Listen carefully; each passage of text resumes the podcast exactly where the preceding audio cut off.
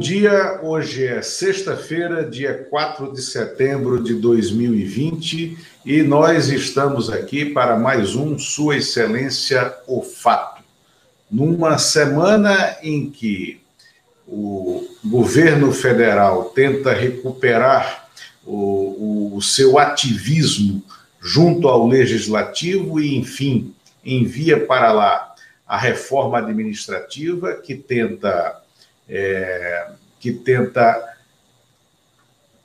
mudar a cara do Estado, mas pela reforma, pelo texto que foi enviado, concentra poderes demais nas mãos do presidente da República e é, fere, talvez de maneira mortal, né, as chamadas carreira de Estado e a independência de um Estado profissional, da criação de um Estado profissional.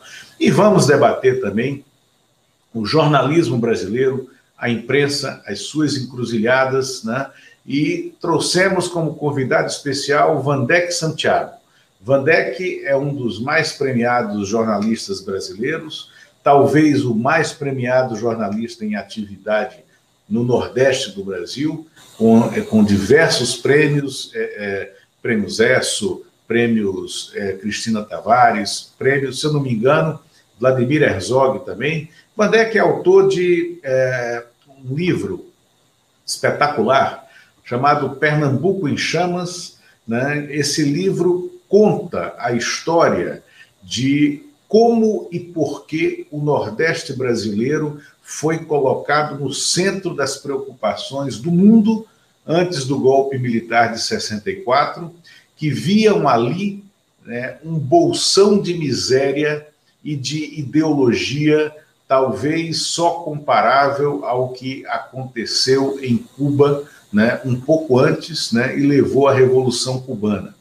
E é, esse caldeirão de sentimentos fez com que o Nordeste brasileiro fosse alçado ao centro do discurso e da campanha presidencial americana no início dos anos 60. Né?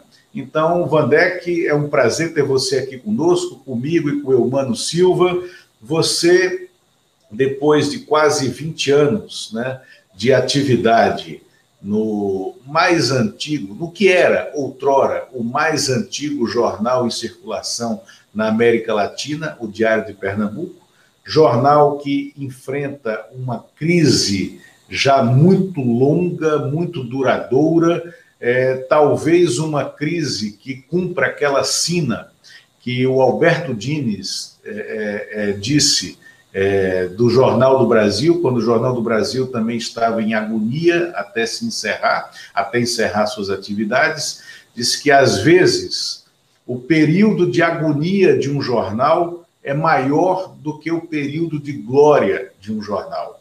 E você, então, hoje está livre, leve e solto para continuar fazendo jornalismo com a qualidade que você faz, né? E é, em outras janelas, né? Que mostrem o teu trabalho e que te permitam é, trazer uma coisa fundamental e que nunca vai acabar para a sociedade brasileira, que é informação, furo, informação que permita que a gente exponha com transparência mazelas da sociedade e que a gente lute para consertar né, o que está errado e ir aperfeiçoando o funcionamento da sociedade. Vandeck, o que está acontecendo com a imprensa brasileira? Luiz Costa Pinto, muito obrigado pelo convite, muito obrigado aqui também ao colega Humano. Uma satisfação muito grande estar aqui com vocês, falando de algo que nos é tão caro, que é o jornalismo, e nesse caso, do futuro do jornalismo. Eu acho que a gente tem um, um, uma, uma dificuldade, um, um, desafio para o jornalismo que se enquadra no resto da, da economia como um todo. Né? Os empregos estão desaparecendo. E os jornais, se não estão ainda é, naquela fase da, da extinção em massa, mas já entraram na fase do encolhimento em massa. O jornal que você, Lula, que você, Humano, é, que vocês trabalharam, não tem mais o mesmo tamanho que tinham há 10, há, há 15 anos. Então, eles vão encolhendo cada vez mais. E entra dentro disso mais um processo, que você vai perdendo um pouco também da legitimidade, você vai perdendo é, um pouco da credibilidade, e a mudança dos donos. Acontece um caso interessante, que não é só no Nordeste, fora também. Às vezes saem os donos que tinham, digamos, é, antigamente se falava extinta nas veias, que tinham uma certa afinidade com o meio, e entram outros, não é por, por mau interesse ou, ou nada escuso, mas que já não conhecem muito o meio, e isso dificulta ainda mais, porque quando vão perceber o que é o jornalismo, o que é o veículo que eles estão controlando, aí a situação já avançou bastante. Mas isso. eu acho que, como você bem pontuou, não significa o fim do jornalismo e nem significa o fim do, do, do jornalista, muito menos do jornalista, muito menos dos repórteres. Porque hoje tem até uma, uma, uma, uma certa. É, Criou-se, tem uma certa facilidade, por exemplo, você está em casa 10 horas da noite, acontece um fato é, importante, e você dali com o seu, com seu telefone, com o seu celular, você pode captar a notícia, pode fazer uma entrevista, pode colocar no ar. Então, há umas mudanças. Agora, o efeito dessas mudanças é que a gente só vai, talvez, é, é, saber um pouco mais na frente, por exemplo, com a dificuldade dos meios, com as marcas, a dificuldade das marcas, né? É, o alcance e a influência que eles tinham. Quem vai ocupar esse vácuo, né? Assim, a gente, aí é um desafio que eu lanço para a gente conversar. A, nós, é, figuras individuais, é, estamos, é, estamos, temos condições de ocupar esse vácuo, né, assim, naquela medida da credibilidade, da legitimidade, da apuração. Eu acredito que temos, e quanto mais, talvez, se nós tivermos o um mínimo de organização, né, é, se a gente tiver, assim, é, encontrar boas ideias para aproveitar, né, continuar fazendo aquilo que a gente fazia, há um caminho a percorrer longo num começo meio inóspito, vocês sabem muito bem, mas enfim, são, são é, o potencial que eu vejo no futuro não é um futuro pessimista, é um futuro de transformação, né? é um futuro de evolução. Eu acho que os jornais, as revistas, as grandes, a grande mídia, os grandes veículos, tem uma coisa importante que é a escala. Então, por exemplo, se é um jornal mesmo pequeno, você tem, tinha né, 50, 60, 100 jornalistas.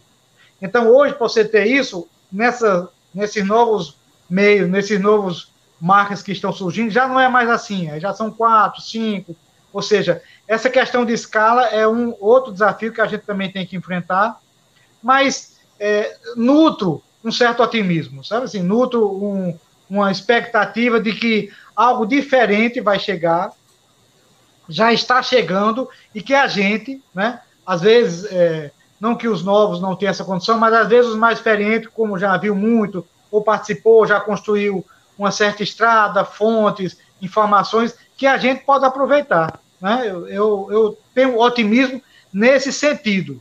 Agora, o, o momento é de grande desafio. Eu, mano, o que é que você acha? Olha, primeiro, reforçar aí, muito bem-vindo, viu, Vandeck, por estar aqui com a gente, Obrigado. é uma satisfação imensa trocar essas ideias aqui com você e principalmente sobre a nossa profissão.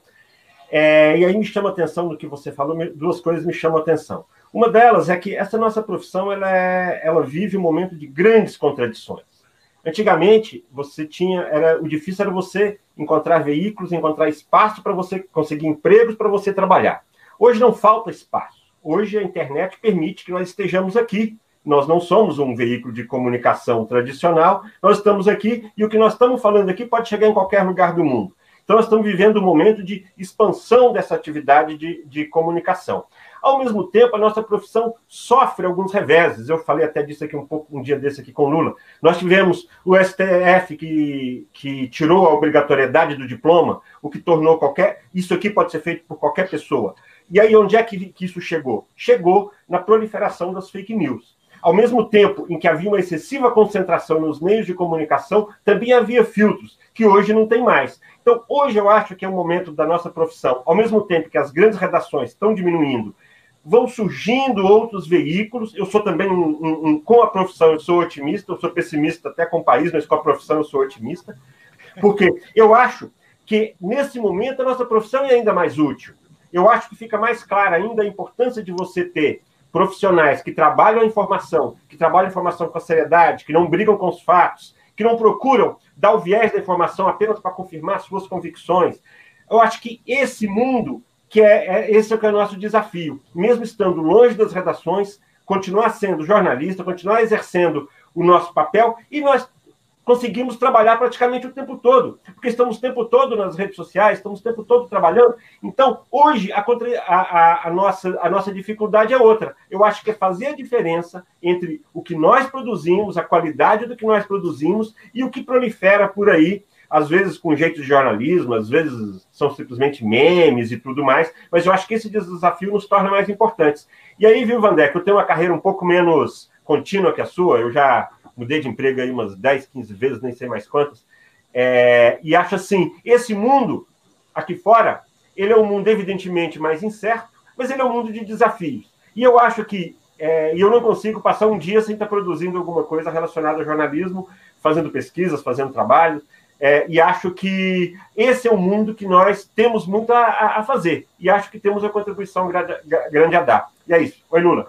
Olha só, é, eu mando bem colocado que você está falando, você disse uma frase aí, não, acho até que sou pessimista em relação ao Brasil, mas não em relação à profissão. E eu já acho o seguinte, que o jornalismo vai sobreviver ao futuro. Eu não tenho tanta esperança assim em relação ao Brasil, e isso aqui não é exagero. Eu sempre falo que nós estamos vivendo uma tragédia nacional que, e você, humano, sabe disso, porque a gente falou disso aqui em alguns programas para trás.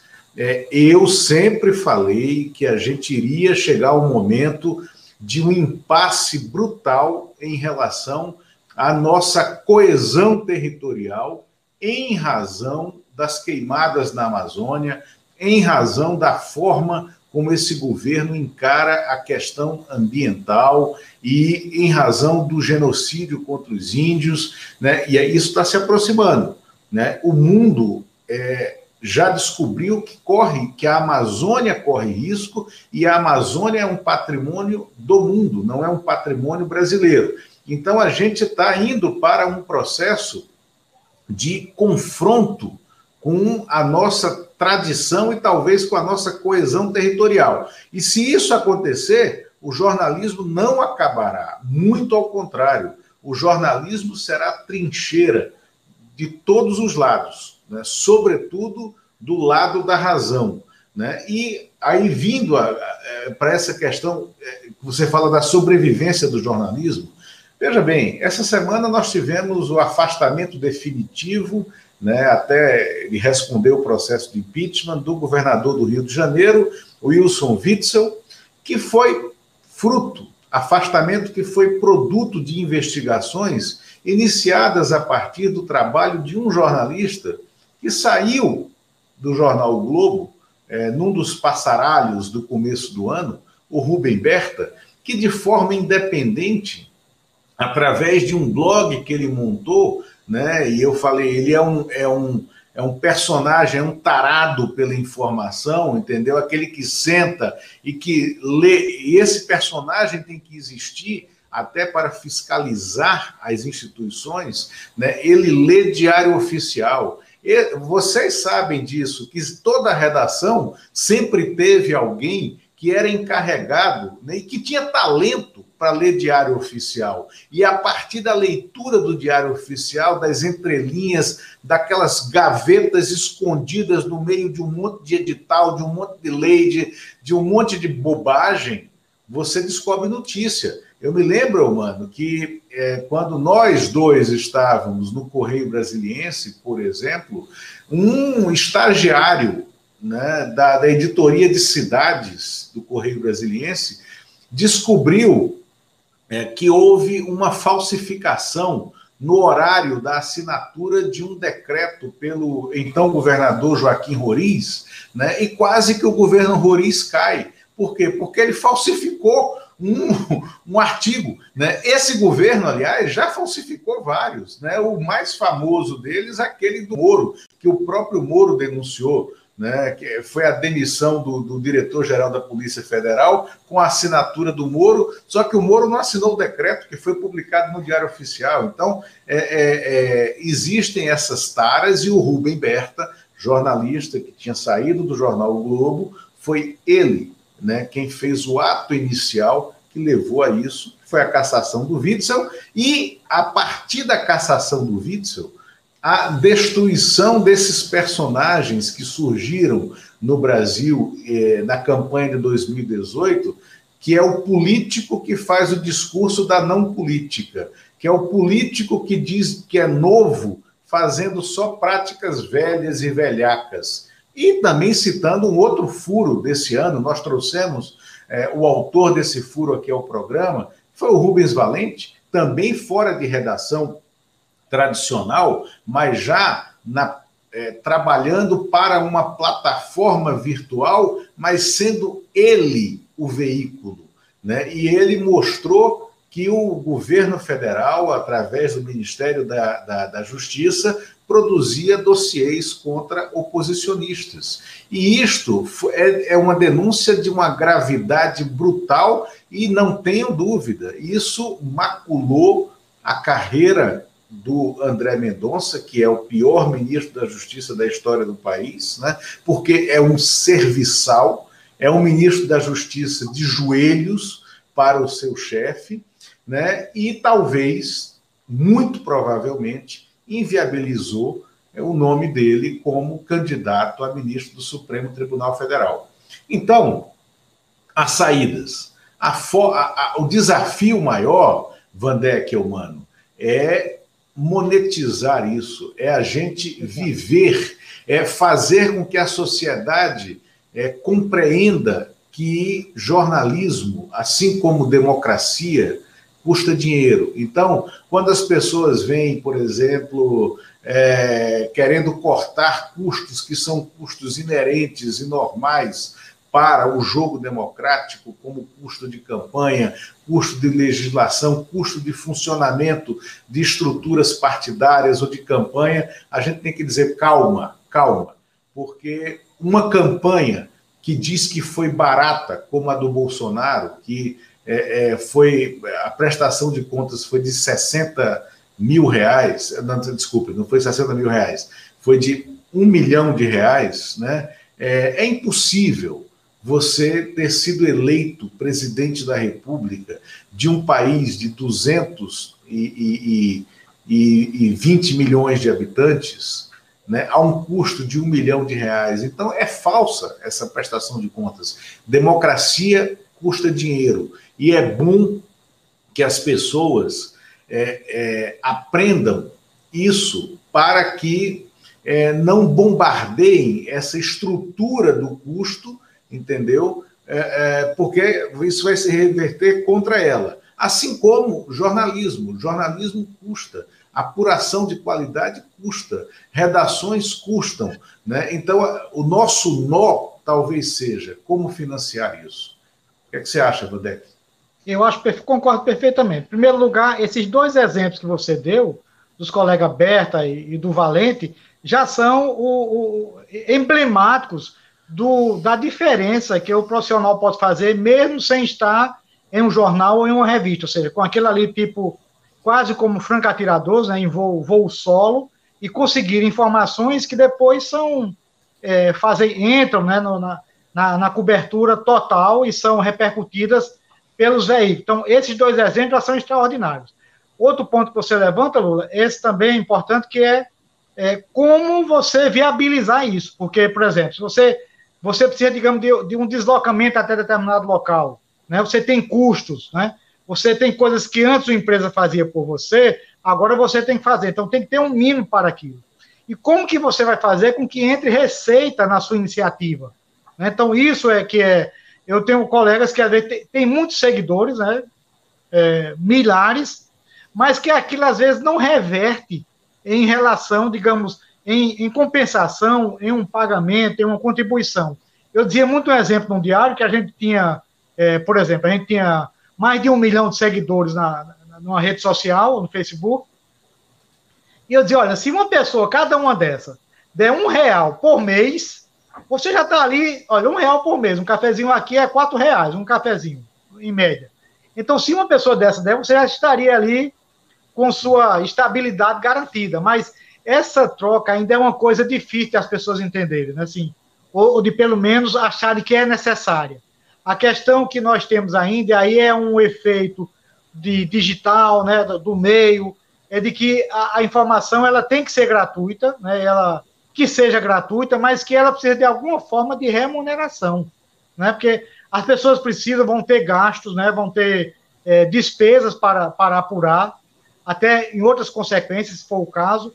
Então, como encontrar isso, como viabilizar isso, sem que seja aquela coisa do pobrezinho, né, do coitadinho, tal, da, da campanha da solidariedade esporádica, mas como, como engrenar isso de uma forma que ela se torne sistemática.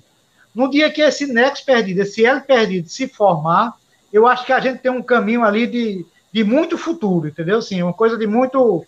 E aí, essas pessoas que já são marca, ou mesmo os, os novos que estão surgindo, estão é, usando essas novas plataformas, então ali você começa a ter mais é, mais consistência né, e mais capacidade de apuração e de transmissão de informação. E eu acho até, aqui eu já, eu já vejo nesse, nesse fluxo do, do jornal, porque a gente.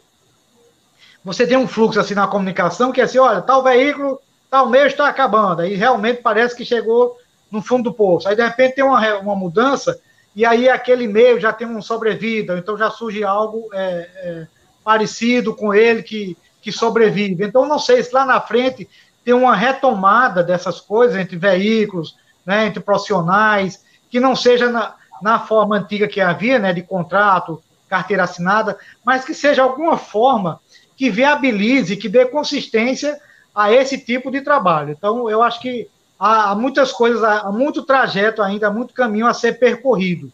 Agora, esse voo solo, eu acho que ele já faz diferença. Né? O Valente sozinho vale por um jornal. Né? Você, Lula, sozinho, vale por um jornal. O eu humano sozinho vale por um jornal. Então, como, como viabilizar que vocês possam fazer o jornal que vocês têm condição de fazer? Que, vocês possam apurar, né? É, fazer e transmitir essas informações que vocês que circulam tanto têm condições de apurar e têm, têm informação. É, aí para falar da, da, das contradições um pouco aí também. Mas vejam que ah, o que que o, nós elogiamos aí o, o, o, Rubens Valente, o Rubem Berta, qual o grande diferencial? O furo de reportagem, né? A informação relevante, a informação que impacta a sociedade, que interfere, que dá uma, uma, uma novidade que seja importante para a sociedade. Esse furo jornalístico, que é mais fácil, se você tem uma marca por trás, se você tem uma estrutura por trás, ah, é, é, mais difícil se você está num voo solo, mas ele vai sempre. É, é como aquele atacante, né? Como aquele atacante que, que derruba as defesas, né? Que, que destrói as defesas, né? Que, aliás, está pode... em falta no seu Cruzeiro, né? Eu, eu, não tenho conversado muito sobre futebol ultimamente, é um assunto que não tem, não está me atraindo tanto ultimamente. Mas é aquele atacante que destrói a defesa esse furo de reportagem ele vai valer sempre. Ele vai valer sempre. Isso tudo é, é aquela dor da derrota do Santa Cruz para o Cruzeiro em 1975, né, Lula? Exatamente. Mas se o Santa Cruz tivesse ido para aquele Mundial de 76, que não foi por causa do Cruzeiro, né, teria sido campeão do mundo, coisa que o Cruzeiro não foi. Concorda, Vandeck? Concordo perfeitamente. Esse jogo é curioso. Estou falando com gente da minha geração, porque foi esse jogo aí que me fez abandonar. Nunca mais eu fui para um estádio. É. Era fortíssimo ali, né, assim, tinha grandes jogadores, Pio, saiu na capa da Veja. Eu lembro da capa da Veja, que tinha os quatro grandes do Brasil: Fluminense, Isso. Cruzeiro Internacional e o Santa Cruz. Isso Exatamente. nunca mais vai acontecer, rapaz. Não, não, um dia acontece. Agora, mano, veja bem, tem uma coisa importante aí que você falou, que é o seguinte: eu vou dar um exemplo, me perdoe o cabotinismo, né? Porque eu vou falar de um exemplo de casa, mas enfim, como, é, como é importante essa questão das fontes, que esses dois colegas têm, e que outras pessoas também constroem, da memória de você saber o caminho das pedras e também ter uma certa memória de como as coisas são. Então, estávamos aqui há umas duas semanas assistindo, vendo uma televisão ou vendo noticiário, e aí tivemos o caso daquela garotinha que teve a gravidez interrompida aqui no, no, no Recife. E aí o médico, minha mulher, minha mulher Silvia Bessa, que também é jornalista, quando eu vi o nome desse, olha, esse é o mesmo médico que foi excomungado é, há 5, 6 anos por um caso semelhante. Você veja, ali já tinha uma diferença fundamental na informação. Você, então, vamos ligar para ele. Era mais de 10 horas. Mas vocês sabem que jornalista não pode se, se, se reger pelo código, né, de, daquela coisa da etiqueta do garfo na esquerda, não sei o quê. Então, ligam, ela ligou para ele 10 horas da noite, confirmou, pegou a informação e saiu nas redes, ou seja, uma pessoa que está ali é, sozinha, sem estar nem junto, sem estar em nenhum grande conglomerado, pode pegar a informação que no dia seguinte norteou toda a cobertura, porque as pessoas ficaram sabendo, olha, esse cidadão aí já aconteceu um caso semelhante e ele foi excomungado, que eu não sabia nem que era uma coisa que existisse é, nos dias Ainda, de hoje, foi excomungado né? pelo arcebispo anterior, né?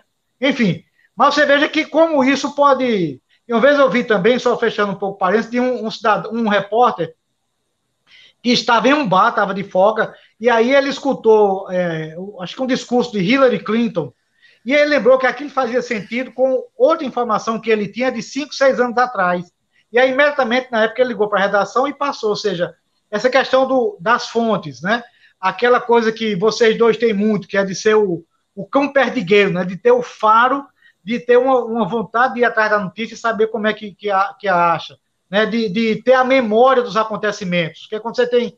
As coisas se repetem muito em forma de padrão, né? Quando você vê algo que acontece antes, olha, isso aqui deve ter um padrão que, que segue por aqui. Então, isso ajuda também a, a esses profissionais e é algo também que nos favorece. Digo, nos, a todos os jornalistas que de alguma forma, de uma forma ou de outra, estão nessa, nessa batalha, ou ainda dentro das redações, ou já em outros caminhos é, é, fora delas. Ô, Vandeck, isso aí que você falou do, do jornalista não tem horário, porque já era mais de 10 da noite para ligar para o médico e tal. É... Olha só, eu logo que cheguei em Brasília, era o ano de 91, governo Collor, e não existia ainda o advogado-geral da União, nem o Ministério Público tinha exatamente essa. Ele estava criando essa conformação que ele tinha. A gente ainda tinha a figura do consultor-geral da República. Né? E o consultor-geral da República em 91 era o Célio Silva. Você lembra, né, Humano? Uma figura é, imponente, né, consultor do Collor, e a gente estava naquela fase de ataque ao Collor. É, eu precisei confirmar uma informação, a gente virava duas noites por semana, e eu estava na redação, eram três e meia da manhã. Eu precisava confirmar uma informação às três e meia da manhã, e não tive dúvida. Tinha o telefone do, do, do Célio Silva na redação da Veja, eu liguei, atendeu a mulher dele, né, uma senhora já, eu não a conheci, e ela atendeu e disse: Olha, é, era telefone fixo naquela época, devia ficar na, na, mesa de cabeceira dele.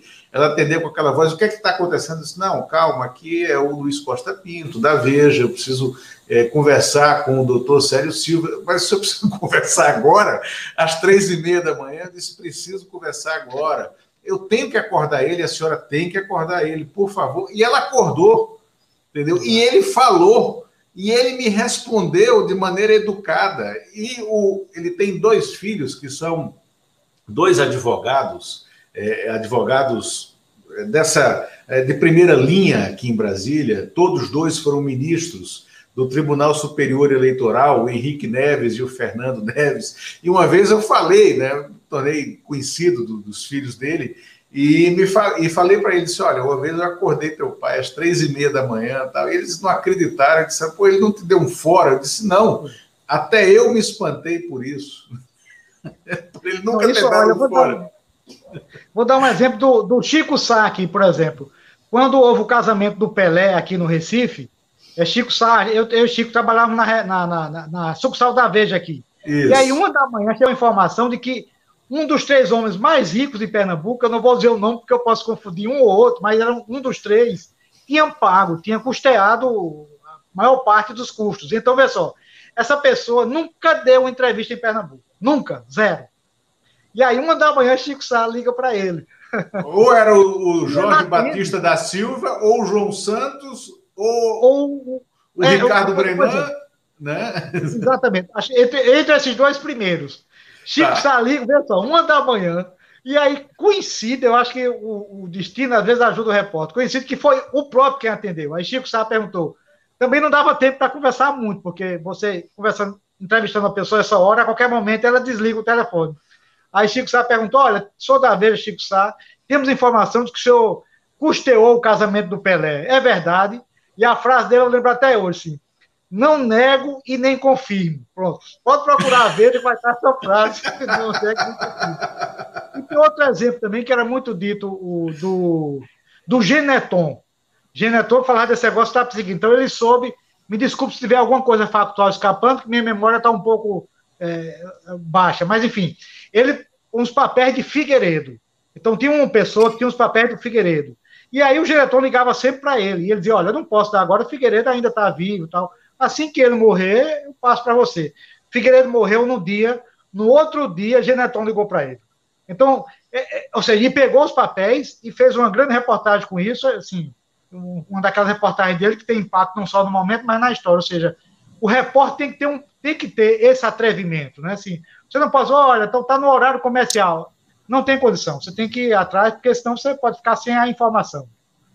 Não, e uh, olha só, para falar de um personagem daí de Pernambuco, que é, não está ausente de fato, mas está ausente realmente, que é o Marco Maciel, que padece do mal de Alzheimer, que foi uma grande fonte do Eumano, né? É, mas o Marco Maciel tinha a fama de ser o, o principal integrante do movimento dos sem lead, né? Aquele que você conversa, conversa e nunca dá um lead e tal, apesar de ser uma conversa muito agradável.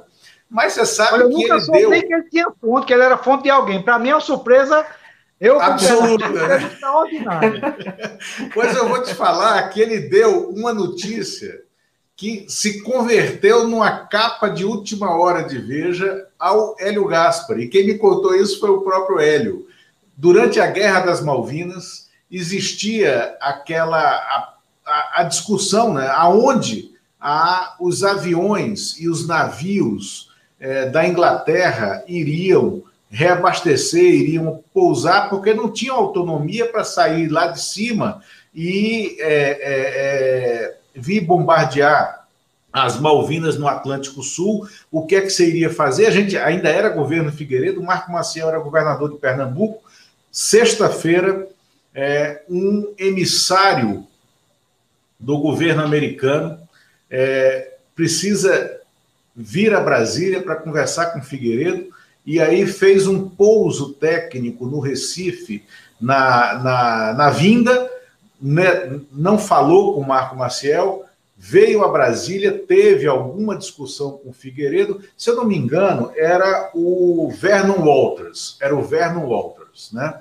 É, e aí, na volta, ele pousa em Recife de novo, na base aérea, para uma escala técnica, e Marco Maciel vai recebê-lo, já por volta de três e meia, quatro da tarde, e conversou uma hora com ele, tomou um café. O Hélio Gaspari ligou para o Marco Maciel. A Veja, naquela época, já fechada. Aí o Hélio Gaspar disse, disse: e aí, governador, é, alguma novidade? Falei, não, e o que é que o, o Walters queria? Tal? Disse, ah, uma bobagem. Ele queria, na verdade, que o Brasil não tomasse. Ele veio pedir ao Figueiredo, isso ninguém sabia. Ele veio pedir ao Figueiredo que o Brasil não tomasse partido na guerra, ficasse independente, mas deixasse os aviões é, ingleses pousarem é, é, aqui na base aérea, porque eles precisam reabastecer. Né? E era isso. Isso foi. Aí virou a capa da Veja, foi o único furo que o Marco Marcel deu, e que era uma questão geo, geoestratégica, era uma, era uma questão de guerra. Né? Então você vê que né, quando você é repórter 24 horas, você consegue né, das fontes mais improváveis. Né? É, sobre o Marco Maciel, é, de vez em quando você fala nesse assunto aqui, realmente eu, eu, o Marco Maciel foi uma fonte muito generosa comigo, no sentido de me receber sempre e uma avaliação política muito boa, uma visão republicana bem, muito consistente. E agora, ele era uma fonte no sentido de dar informação, ele realmente não é aquela pessoa que chega, com exceção desse caso aí, que é, dificilmente foi por ingenuidade, ele sabia da, da, importância dessa informação, evidentemente, quando ele passou para o Hélio Gaspar, é, aquele, o, aquele jeito dele falar, né? Poxa, poxa, né? Aquele jeito, aquele jeito meio tímido dele, dele falando as coisas. Mas ele era uma pessoa muito boa para você, para confirmar informações ou para negar. Então, se eu tinha uma pista de uma informação de Estado, de informação importante de governo, e eu conseguia conversar com ele quase sempre, com a ajuda do assessor, o Otávio Viríssimo, foi assessor dele muito tempo, antes foi o Marinho, mas o Otávio Viríssimo por um período bem maior. É, então, ele era uma pessoa que eu levava uma informação e pedia para ele, ou me dizer se aquilo fazia sentido, se não fazia, se eu estava no rumo certo. E como eu disse, ele era generoso comigo e ele sempre me dava uma pista, não me deixava ir pro, na, na, direção errada de uma informação. Também, se eu estava indo numa, na direção certa, ele nunca me tirava também. Então, é aquela fonte que não era muito explícita nas informações, mas eventualmente passava algum documento interessante, documentos analíticos, documentos de avaliação, e que para gente que cobre o poder, aquilo era de importância imensa para mim. Lamento muito ele precocemente padecer desse problema de saúde, faz muita falta, sobretudo nesse momento em que os os ideais republicanos aí tão, estão tão desgastados e, e, e, estão sendo tão atacados, né? Então, assim, só para explicar um pouquinho, mas o Marco Maciel realmente me deu essa, essa, esse privilégio de conversar comigo tantas vezes e de me dar esse tipo de informação preciosa, mesmo que sutil, mesmo que só uma pista, mesmo que só uma, uma simples negativa, e como eu sempre repito, aquele poxa, poxa dele que sempre te davam o caminho ali da, da, da do que, que ele estava pensando e que era importante aí. Mas o jornalismo Exatamente. é isso, viu, Vandeck? Acho que você conhece todos os caminhos aí, todos esses atalhos, e essa variação que você coloca do olhar jornalista. Claro que estamos sendo um pouquinho cabotinos falando de nós, jornalistas experientes aqui, mas nós sabemos a diferença entre uma informação mais relevante, menos relevante, e isso de buscar no passado, na nossa memória, a referência, aquele médico foi excomungado um dia, que hoje novamente está aí tomando uma atitude aí que tem uma repercussão nacional. Mas então isso daí é, é acho que o jornalismo é para isso, para a gente buscar nas, nas fontes institucionais, como o Marco Maciel, como a gente buscar correr no dia a dia, onde está a notícia, como o Rubens Valente, o Rubem Berta, e no caso aí da, da, da, da colega, é, sua, sua, sua, companheira, em relação aí Silvia ao, ao médico, Silvia Bessa. É que isso. eu conheci na, na cobertura do, da morte do Eduardo Campos, nós estivemos junto na, na, cobertura lá, lá, lá, lá, no Rio. É isso, ah, então. Perfeito. Bom, Obrigado. doutores, chegou o nosso tempo, já passamos, né, não passamos tanto quanto na quarta-feira. É, ficamos aqui com essa certeza de que o Brasil pode não sobreviver a esses tempos estranhos, mas o jornalismo sobreviverá e a gente vai abrindo janelas na hora em que as portas se fecham, porque o fundamental é o furo. O fundamental é a captura da informação de qualidade, entendeu? E para fazer com que ela vença essa enxurrada de mentira, de fake news. Vandeck, te agradeço muito a presença aqui. Estamos às ordens, né? Eumano, obrigado e, e até a semana que vem. Obrigado. Obrigado. Falou. Obrigado. Obrigado, pessoal.